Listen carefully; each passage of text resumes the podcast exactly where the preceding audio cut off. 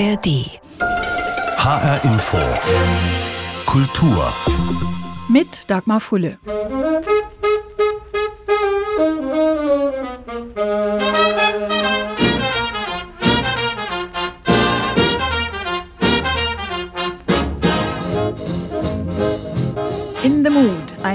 Der wohl bekanntesten und größten Klassiker des Swing. Aufgenommen von Glenn Miller und seinem Orchester im Sommer 1939, veröffentlicht am 15. September.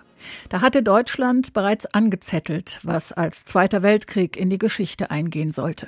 Und alles, was als undeutsch, staatsfeindlich und entartet galt, war längst aus der Öffentlichkeit getilgt. Auch der Swing.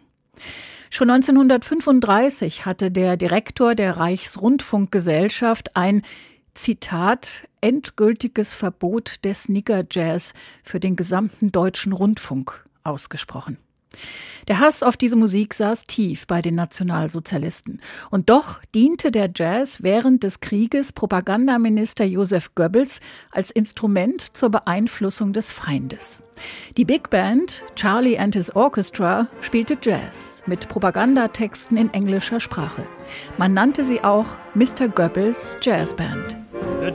Jews of USA have asked Eddie Cantor to write a new version of his famous old-timer Making Whoopee. In one of his latest programs on the air, he sang the following song. Another war, another prophet, another Jewish business trick, another season, another reason for making whoopee. Die Juden in den USA, so konstatiert der Sänger hier, hätten Eddie Cantor gebeten, einen neuen Text zu schreiben für seinen Hit Mackin Whoopi. Und dann singt er noch ein Krieg, noch ein Profit, noch ein jüdischer Business-Trick. Und so geht's weiter. Hasspropaganda pur, verpackt in großartig gespielten Swing. Genau das war das Konzept von der Band Charlie and His Orchestra oder auch Mr. Goebbels Jazzband. Und genau so heißt der neue Roman des Schweizer Schriftstellers Demian Lienhardt. Der ist, ja, ein Roman, aber einer, in dem jede Menge Wahrheit steckt. Denn er erzählt die Geschichte dieser wohl ungewöhnlichsten Jazzband, die es je gab. Seltsam und paradox erscheint uns das vor allem von heute aus betrachtet, so sagt Lienhardt, aber nur aus innerdeutscher Perspektive. Denn es ging ja um Propaganda im Ausland. In England, später auch in den USA mit dem Kurzwellensender Germany Calling. Und wie es so ist mit großen Projekten, erst fing das im Kleinen an als quasi Zusammenschluss von einem Radiomoderator, der auch vorkommt in diesem Buch, also William Joyce, der dann satirische Sketches gemacht hat, untermalt mit Jazzmusik. Da waren schon erste Musiker, die dann später in dieser Band auch waren, dabei.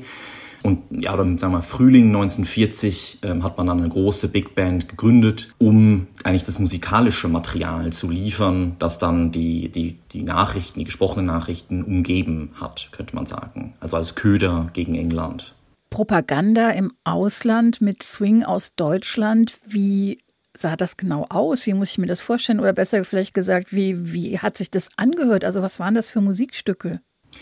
Das waren eigentlich mit Bedacht ausgewählte Stücke, die oft schon Klassiker oder sagen wir große Gassenhauer waren in, in den Staaten, meistens aus den späteren 30er Jahren. Es gibt aber auch ältere Beispiele, ähm, die man genommen hat. Oftmals die, die erste Strophe, die bekannte Strophe, die wahrscheinlich das englische Publikum durchaus auch auswendig kannte, gesungen und dann meistens als Zugabe, zweite oder dritte Strophe eben eigene Propagandatexte hinzugefügt. Wer diese geschrieben hat, ist in der Forschung nicht ganz geklärt. Stilistisch gesehen sieht es ja danach aus, dass ein Großteil von William Joyce selbst stammt, also von diesem Radiomoderator.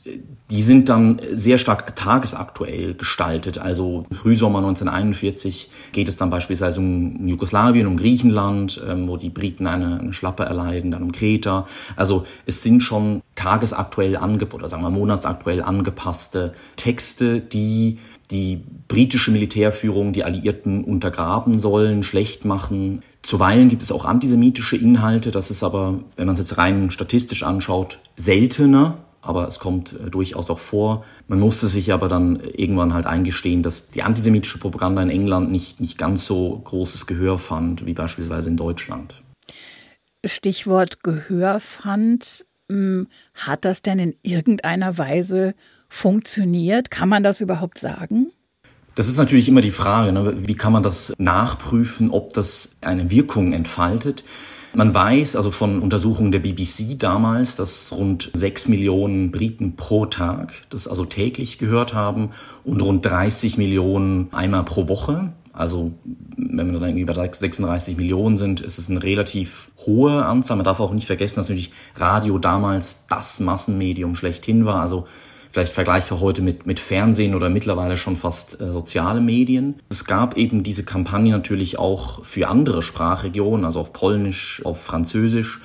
Und zum Beispiel beim Überfall auf Frankreich hat dieses Propagandaradio einen enormen ähm, Erfolg, muss man sagen, aus deutscher Sicht erzielt. Man hat eben gezielt Falschnachrichten gestreut, beispielsweise die Deutschen sind jetzt schon da, dort ist irgendwie die in Frontabschnitt eingebrochen. Das hat für enorme Verwirrung in der Zivilbevölkerung vor allem gesorgt und die haben dann auf der Flucht die Nachschubrouten verstopft.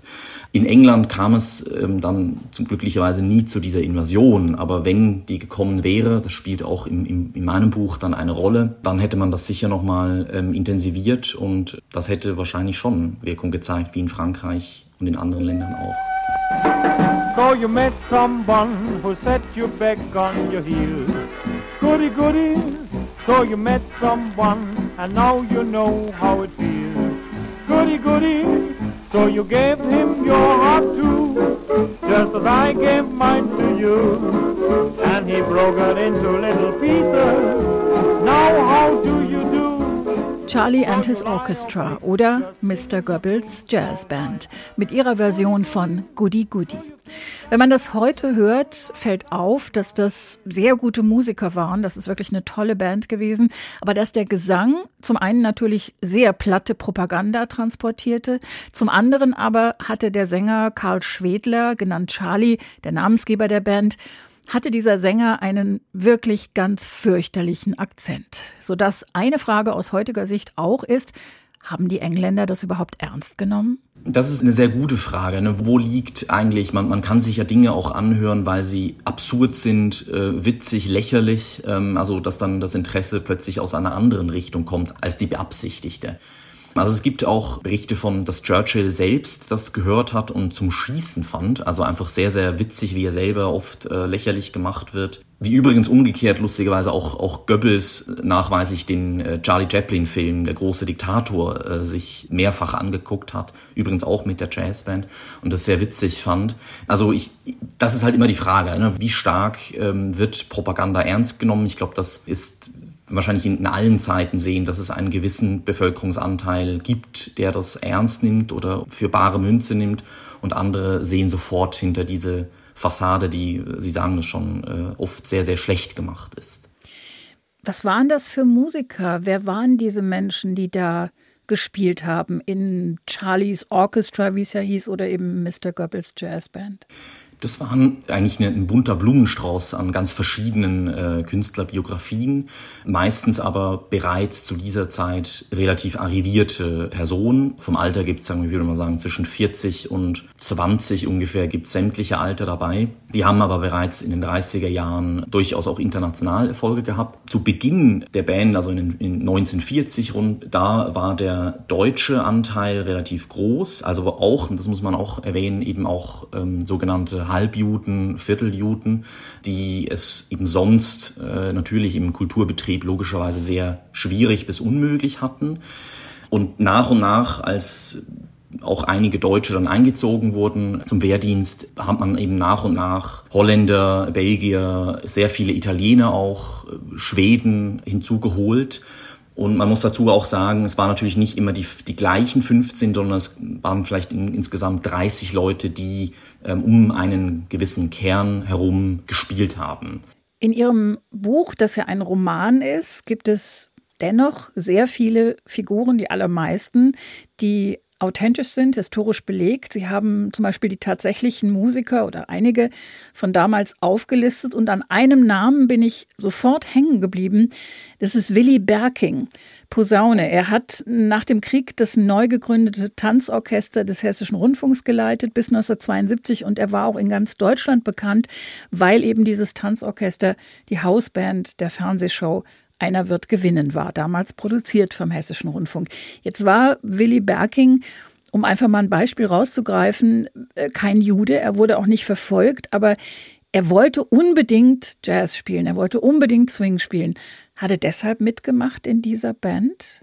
Wie, wie so oft gibt es wahrscheinlich mehrere Erklärungen, auch, auch bei einer einzelnen Person, wie jetzt äh, Willy Berking. Einerseits war das eine gute Gelegenheit, um Jazz spielen zu können, legal Jazz spielen zu können. Also auch diejenigen, die Arrangeure, die das dann arrangiert haben, die Band, die durften beispielsweise auch das Feindradio abhören. Das war ja grundsätzlich verboten. Ähm, also auch dort gab es, man kam sozusagen vereinfacht an, an ausländische Aufnahmen ran, an Jazz. Selbst spielen dürfen ist eine Sache. Es war auch nicht schlecht bezahlt. Im Gegenteil, es war relativ gut bezahlt, wobei die Gagen, äh, die Honorare sich unterschieden haben, je nach Wichtigkeit des Musikers. Und dann kommt eben auch, das ist vielleicht 39, 40 noch nicht ganz, steht das noch nicht im Zentrum, aber je mehr eben gerade bei Deutschen die Wehrmacht Leute anfängt einzuziehen, ist eben das auch eine Motivation, dort zu spielen, dort zu bleiben, weil man eben gewissermaßen kriegswichtig eingestuft war und dann nicht zur Front geschickt wurde, wobei es einigen dann nicht gelang, aber die meisten blieben eben bis 1945 quasi unter dieser schützenden Hand sagt Romanautor Demian Lienhardt über die Männer, die Musiker in Mr. Goebbels Jazz Band, die rund fünf Jahre lang auf Betreiben des Berliner Propagandaministeriums die eigentlich zutiefst verachtete und verpönte Swingmusik spielen durften und sollten. Heute ist die Geschichte dieser ungewöhnlichen Big Band gut erforscht. Medien haben immer mal wieder darüber berichtet und sie hat auch einen Wikipedia-Eintrag. Trotzdem ist sie einem großen Publikum doch eher unbekannt. Auch Lienhardt ist eher durch Zufall darüber gestolpert, bei Recherchen über seine eigene Familie. Ich bin eigentlich über Vorfahren von mir, die wegen Hochverrats verurteilt wurden, darauf gestoßen, weil eben William Joyce, dieser, sage ich jetzt mal, Kopf ein bisschen hinter dieser Band, der eigentlich der Moderator ist, der wahrscheinlich auch die, die Songtexte geschrieben hat, ähm, der wird, so viel darf man verraten, der wird dann am 3. Januar 1946 in London hingerichtet wegen Hochverrats. Und das ist eine ganz wichtige Figur eben für die ähm, englischsprachige Propaganda und er ist eigentlich undenkbar ohne diese Band und umgekehrt. Also sie, die beiden bedingen sich eigentlich und über diese ähm, zentrale Figur, die auch im Roman eine wichtige Rolle spielt, bin ich dann eigentlich auf diese Band gestoßen im Charlie and His Orchestra und äh, fand das erstmal sehr skurril, sehr grotesk und bin eigentlich dann über dieses Anfangsinteresse immer weiter in die Materie eingestiegen. In Ihrem Roman kommt zu all den historisch belegten Figuren noch eine fiktive Figur sozusagen von außen dazu. Ein Schweizer Schriftsteller, was für ein Zufall. Fritz Mahler, welche Rolle spielt er in der Geschichte? Fritz Mahler ist in gewisser Weise eine Spiegelung von William Joyce. Es ist also auch ein Ausländer, der von außen nach Berlin kommt, der einen Propagandaroman schreiben soll über diese Band und über William Joyce. Also die beiden gehören immer zusammen, das muss ich ein bisschen betonen. Und er hat, wenn man jetzt schaut, natürlich für, fürs Publikum, für eine Leserin oder einen Leser, ist das natürlich eine gewisse Vermittlerrolle, die er hat. Also er ähm, hat ähnliches Wissen wie wir erstmal, nämlich sehr wenig und recherchiert dann vor Ort und merkt eigentlich dort, dass, also soll ja Kunst im Namen der Propaganda für ein totalitäres und faschistisches Regime betreiben. Bisschen naiv und opportunistisch wie er ist, ergreift er diese Möglichkeit und merkt erst nach und nach, wo er sich da eigentlich reinbegeben hat.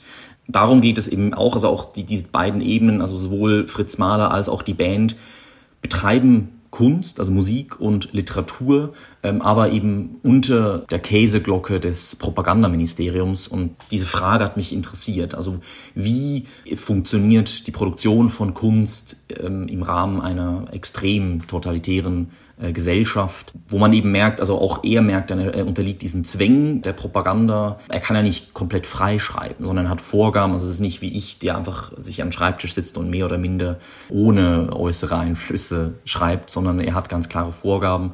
Und das ist ein bisschen die, die zentrale Frage eigentlich dieses Romans. Also wie geht man um mit Kunst unter Propagandavorgaben? Jetzt ist ja da auf der einen Seite dieses totalitäre, dieses faschistische Regime, diese Diktatur, es ist Krieg. Also eigentlich eine sehr tragische Situation. Auf der anderen Seite dann aber diese Propaganda, dieses Orchester, diese Big Band, irgendwie alles sehr skurril, sehr bizarr, vor allem aus heutiger Sicht natürlich mit diesem Abstand auch von mehr als 80 Jahren. Haben Sie deshalb so humorvoll, manchmal auch suffisant und witzig darüber geschrieben? Ich glaube, das ist eine, eine wichtige Frage nach, nach dem Humor und dem Witz. Einerseits ist der Stoff, Sie sagen es, es spielt in der Zeit des Krieges. Gleichzeitig war gerade Berlin, auch auf Geheiß Goebbels, war eigentlich eine Insel lange, wo man das möglichst, man hat auch versucht, dass die Leute es wenig mitkriegen, ähm, was da eigentlich abgeht. Das heißt, dieser ganze Unterhaltungsbetrieb, also auch Kinos, Theater und natürlich eben auch diese Bars, oft auch halblegale Jazzbars, die wurden möglichst lange aufrechterhalten um der Bevölkerung auch das Gefühl von Normalität zu geben. Das heißt, das Ganze spielt eben stark in der Unterhaltungsindustrie, könnte man sagen. Und da schien mir schon aus dieser Perspektive ein Ton angesagt, der vielleicht anders ist, eben als wenn man einen Roman an der sag, Ostfront beispielsweise spielen lassen würde. Dann fand ich aber auch, dass Ironie ist ja sehr oft ein, ein, ein Mittel, in dem man etwas sagen kann, was man eigentlich nicht meint. Und dieses Auseinandergehen von was ich sage, also wie zum Beispiel die, was, wenn ich dann berichte, was, was passiert, wenn im Text steht, was passiert, klingt das aber für uns aus der Perspektive von 80 Jahren im Nachhinein eben sehr absurd. Und ich glaube, oft durch diese Ironie kann man sozusagen das, was aus der Sicht von damals Tatsache war, schreiben und gleichzeitig für uns die, die Absurdität hervorheben. That Churchill Batman with his wars and things pulls forks round by his apron string. One for Churchill and his bloody war. Der St. Louis Blues, umgetextet für Charlie and his Orchestra in einen Propagandasong gegen Churchill. Demian Lienhardt erzählt in seinem Roman die Geschichte dieser Jazzband, aber je weiter man liest, desto mehr kommt auch noch eine andere Ebene hinzu. Erstmal wird manchem auffallen, dass im Titel des Buches Mr. Goebbels Jazzband ein Apostroph fehlt. Hinter Goebbels. Das ist ja ein Genitiv und da gehört einfach eins hin, im Englischen genauso wie im Deutschen. Und genau das wird dem Schriftsteller Fritz Mahler vorgeworfen, als er sein Manuskript zum Roman über die Jazzband abgeben will. Da meckert dann der Lektor über etwas, was auf Seite 46 steht und da blättert man natürlich als Leserin zurück auf die Seite 46 und genau da steht auch tatsächlich das, worüber gemeckert wird. Und schließlich gibt's noch ein Nachwort, das einen dann völlig aus der Bahn wirft oder worüber man sich kaputt lacht. Was also ist dieses Buch? Ein Roman im Roman? Eine Mischung aus Wahrheit und Fiktion? Wahrscheinlich tatsächlich beides. Also es ist einerseits ein Roman sicher ein Roman über einen Roman über eine Jazzband, also ein Roman, der sich auch damit beschäftigt, wie wird Geschichte geschrieben. Also es geht eben darum, wie entsteht Geschichte, wie entstehen Geschichten. Und natürlich spielt das Ganze im Umfeld der Propaganda. Das heißt, es geht darum auch, was ist eigentlich wahr, was ist falsch. Und vor allem, wenn etwas falsch ist, es, es kann einerseits unsere Erinnerung sein, die, es, die uns täuscht. Also dann ist es gar nicht unbedingt bewusst manipuliert, sondern wir oft erinnern Dinge falsch, weil unser Gehirn so funktioniert. Aber es gibt natürlich auch den manipulativen Aspekt. Ist das sowas wie eine Botschaft auch? Ich meine, es ist ja interessant in Zeiten, wo wir alles hinterfragen sollen, jedes Bild und jede Nachricht hm, zu lesen, dass das im Grunde nicht neu ist. Die Fake News haben wir nicht erfunden.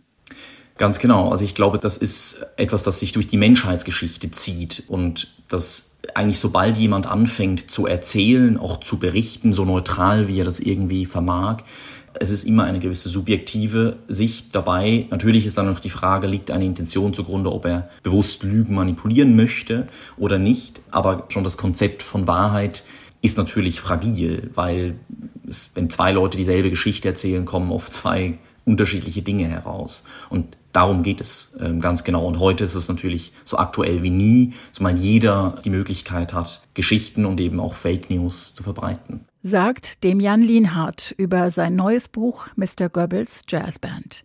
Erschienen bei der Frankfurter Verlagsanstalt. Lienhardt ist damit auf Lesereise und zu Gast im Literaturhaus Frankfurt am 20. April. Die Musiker dieser Propaganda-Jazzband durften, sollten, mussten Swing spielen. Allen anderen Deutschen war diese Musik strengstens verboten. Die Swing Kids, die sie trotzdem hörten und dazu tanzten, galten als Staatsfeinde. Eine ihrer Hochburgen war Frankfurt und einer der begeisterten Musiker war der 16-jährige Emil Mangelsdorf, zusammen mit Carlo Bohländer die Keimzelle der Frankfurter Hot Club Combo. Wir haben dann eine Band gegründet und haben dann natürlich auch versucht, einen Job zu bekommen. Das geschah auch und so fanden wir einen Job in der Kaiserstraße im Kiffhäuser Hotel und das Lokal, eines von mehreren Lokalen in diesem Hotel, das war die Rokokodile. Und wir haben dort Jazz gespielt. Wir haben, wie sich das inzwischen so umgesprochen hat, auch äh, den englischen Titeln haben wir deutsche Titel gegeben. Wir haben zum Beispiel Tiger Egg, haben wir gesagt, Löwenjacht im Taunus und haben so eigentlich unseren Spaß gehabt. Aber die Löwenjagd im Taunus und andere mit neuen Titeln getaunten Swing-Hits haben den Swing Kids nicht nur Spaß gebracht. Verfolgt von der Gestapo wurden viele von ihnen festgenommen und ihre Schallplatten beschlagnahmt. Auch Emil Mangelsdorf hat das mehrfach erlebt und wurde schließlich an die Ostfront geschickt. Er hat es glücklicherweise überlebt, hat schon im Mai 1945 mit seiner Band wieder Live-Jazz gespielt und gehört zu denen, die Frankfurt zur Jazz-Hauptstadt der Nachkriegszeit gemacht haben. Eine andere Hochburg der Swing Kids war Hamburg. Dort lebte Günther Discher. Er war, wie Emil Mangelsdorf, Jahrgang 1925. Er wurde denunziert und verhaftet und ins KZ Moringen in der Nähe von Göttingen gebracht. Gemeinsam mit 1300 anderen Häftlingen musste er dort bis Kriegsende Zwangsarbeit verrichten. Auch für ihn gab es schließlich ein gutes Ende und einen neuen Anfang.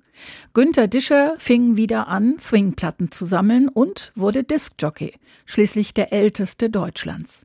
Noch mit Mitte 80 hat er aufgelegt und ist mit einer Auswahl seiner 25.000 Schallplatten durch ganz Deutschland getourt die Säle ausgebucht, das Publikum begeistert. Einer, der auch zum Swing-Tanz-Boom einer ständig wachsenden jungen Community beigetragen hat. And now here's Benny Goodman's orchestra in the greatest of all the Goodman recordings, Sing, Sing, Sing.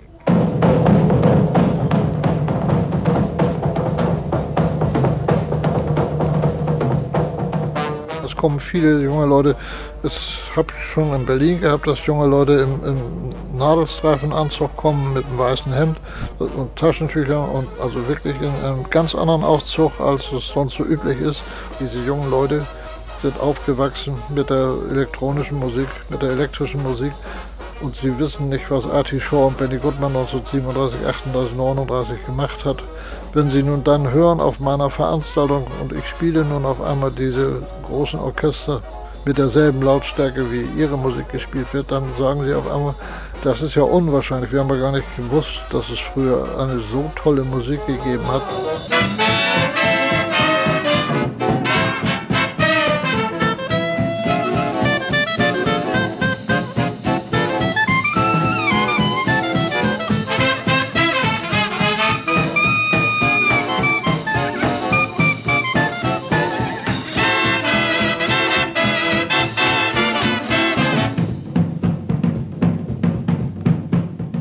Sing, Sing, Sing, einer der größten Hits der Swing-Ära mit Benny Goodman und seinem Orchester. Und das war HR Info Kultur.